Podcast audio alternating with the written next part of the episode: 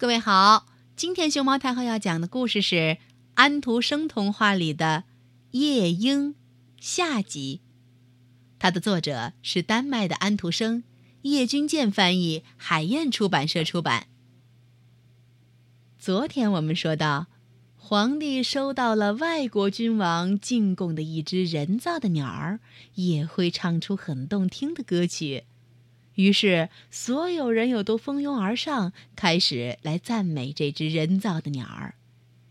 而在这个过程里，夜莺已经飞出了窗子，回到它的清脆的树林里面去了。听到这个消息，皇帝说：“这是什么意思呢？”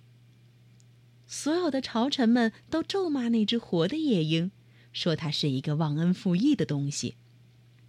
我们总算是有一只最好的鸟了，他们说。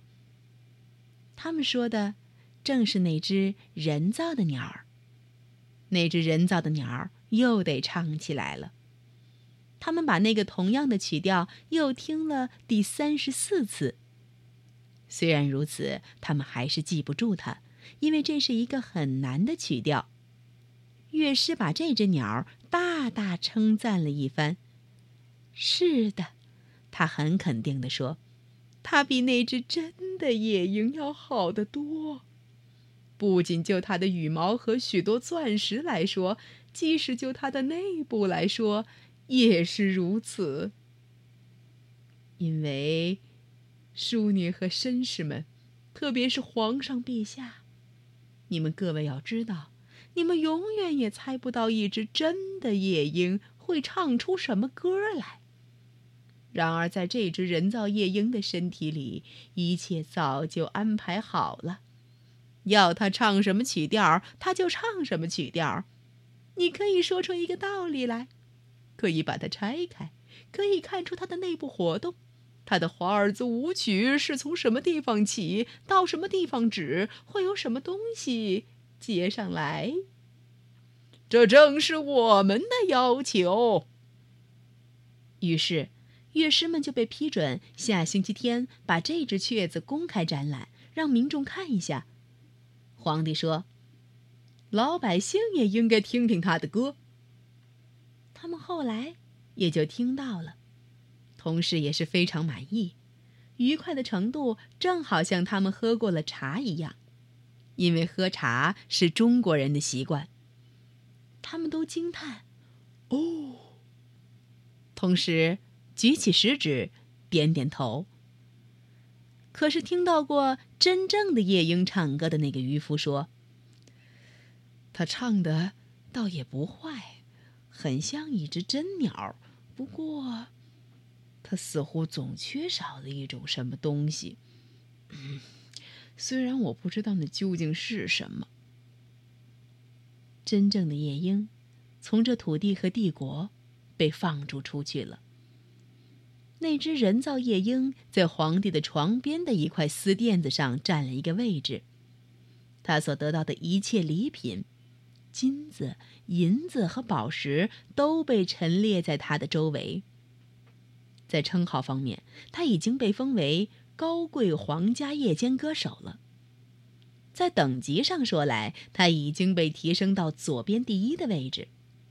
因为皇帝认为心脏所在的左边是最重要的一边，即使是一个皇帝，他的心也是偏左的。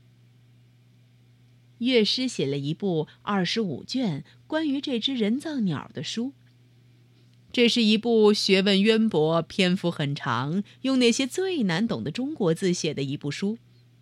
不过大臣们说，他们都读过这部书，而且还懂得它的内容。因为他们都怕被认为是蠢材，而在肚皮上挨揍。整整一年过去了，皇帝、朝臣们以及其他的中国人都记得这只人造鸟所唱的歌中的每一个调。不过，正因为现在大家都学会了，大家就更喜欢这只鸟了。大家现在可以跟它一起唱，而他们实际上也这么做了。街上的孩子们唱：“吱吱吱，咕噜咕噜。”皇帝自己也唱起来：“哦，是的，这真是可爱的很。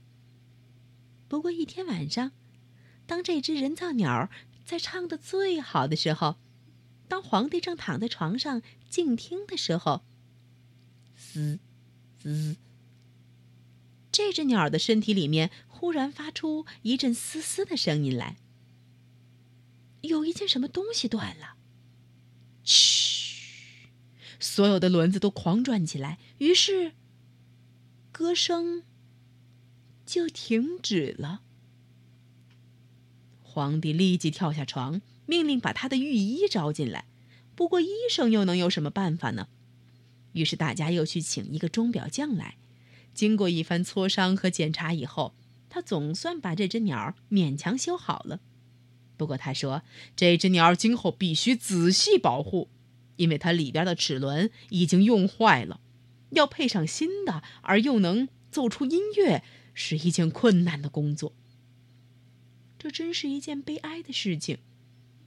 这只鸟只能一年唱一次，而这还要算是用的很过火呢。不过，乐师做了一个短短的演说，里边全是些难懂的字眼儿。他说：“这鸟跟从前一样好。”因此，当然是跟呃从前一样好。五个年头过去了，一件真正悲哀的事情终于来到这个国家。这个国家的人都是很喜欢他们的皇帝的，而他现在却病了，同时据说他不能久留于人世。新的皇帝已经选好了。老百姓都跑到街上来，向侍臣探问他们的老皇帝的病情。呸！他摇摇头说：“皇帝躺在他华丽的大床上，冷冰冰的，面色惨白。整个宫廷的人都以为他死了，每个人都跑到新皇帝那儿去致敬。”男仆人都跑出来谈论这件事，丫鬟们开始准备盛大的咖啡会。所有的地方在大厅和走廊里都铺上了布，使得脚步声不至于响起来。所以这儿现在很静，非常静。可是皇帝还没有死，他僵直的。惨白的躺在华丽的床上，床上悬挂着天鹅绒的帷幔，帷幔上缀着厚厚的金丝穗子，顶上面的窗子是开着的。月亮照在皇帝那只人造鸟的身上。这位可怜的皇帝几乎不能呼吸了，他的胸口上好像有一件什么东西压着。他睁开眼睛。看到死神坐在他的胸口上，并且还戴上了他的金王冠，一只手拿着皇帝的宝剑，另一只手拿着他的华贵的令旗。四周有许多奇形怪状的脑袋从天鹅绒帷幔的褶纹里偷偷的伸出来，有的很丑，有的温和可爱。这些东西都代表皇帝所做过的好事和坏事。现在，死神既然坐在他的心坎上，他们就特地伸出头来看他。你记得这件事吗？你记得这件事吗？他们一个接着一个低语着。你记得那件事吗？他们告诉他许多事情，弄得他的前额冒出了许多汗珠。我不知道这件事，皇帝说：“快把音乐奏起来，快把音乐奏起来，快把大鼓敲起来。”皇帝叫出声来：“好使得我听不到他们讲的这些事情呀。”然而，他们还是不停的在讲。死神对他们所讲的话点点头，像中国人那样点法。把音乐奏起来呀！把音乐奏起来呀！皇帝叫起来：“你这只贵重的小金鸟，唱吧，唱吧！我曾经送给你贵重的金礼品，我曾经亲自把我的金拖鞋挂在你的脖颈上。现在，请唱呀，唱呀！可是，这只鸟站着动也不动一下，因为没有谁来替它上好发条，而它不上好发条。就唱不出歌来。死神继续用他空洞的大眼睛盯着这位皇帝。四周是静寂的，可怕的静寂。正在这时候，窗子那儿有一个最美丽的歌声响起来了。这，就是那只小小的。活的夜莺。他栖在外面的一根树枝上，听到皇帝可悲的境况，现在特地来对他唱点安慰和充满希望的歌。当他在唱着的时候，那些幽灵的面孔就渐渐变得淡了。同时，在皇帝孱弱的肢体里，血液也开始流动的活跃起来。甚至死神自己也开始听起歌来，而且还说：“唱吧，小小的夜莺，请唱下去吧。”不过，你愿意给我那把美丽的宝剑吗？你愿意给我那面华贵的令旗吗？你愿意给我那顶皇帝的金王冠吗？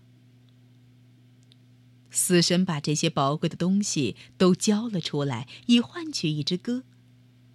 于是夜莺不停地唱下去。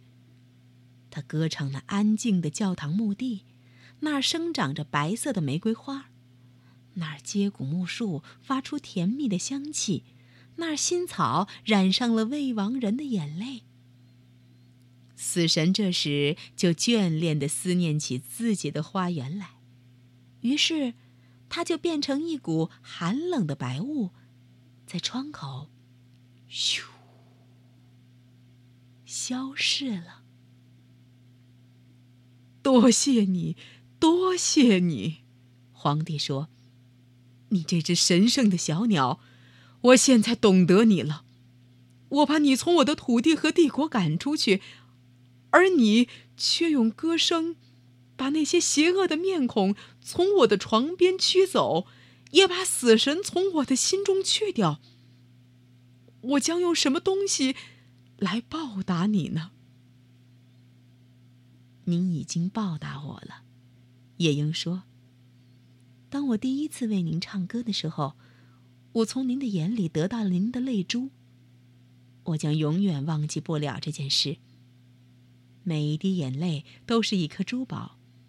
它可以使得一个歌者心花怒放。不过现在，请您睡吧，请您保养精神，变得健康起来吧。我将再为您唱一支歌。于是他唱起来，于是皇帝就甜蜜的睡着了。哦，这一觉。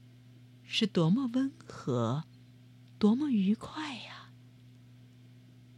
当他醒来，感到神志清醒，体力恢复了的时候，太阳从窗子里射进来，照在他的身上。他的侍从一个也没有来，因为他们以为他死了。但是夜莺仍然立在他的身边。唱着歌请你永远跟我住在一起吧。”皇帝说，“你喜欢怎样唱就怎样唱，我将把那只人造鸟弄成一千块碎片。”请不要这样做吧，夜莺说。他已经尽了最大的努力，让他仍然留在您的身边吧。我不能在宫里住一个窝住下来。不过，当我想到要来的时候，就请您让我来吧。我将在黄昏的时候，栖在窗外的树枝上，为您唱支什么歌，叫您快乐，也叫您深思。我将歌唱那些幸福的人们，和那些受难的人们。我将歌唱隐藏在您周围的善和恶。您的小小的歌鸟现在要远行了，他要飞到那个穷苦的渔夫身旁去，飞到农民的屋顶上去，飞到住的离您和您的宫殿很远的每个人身边去。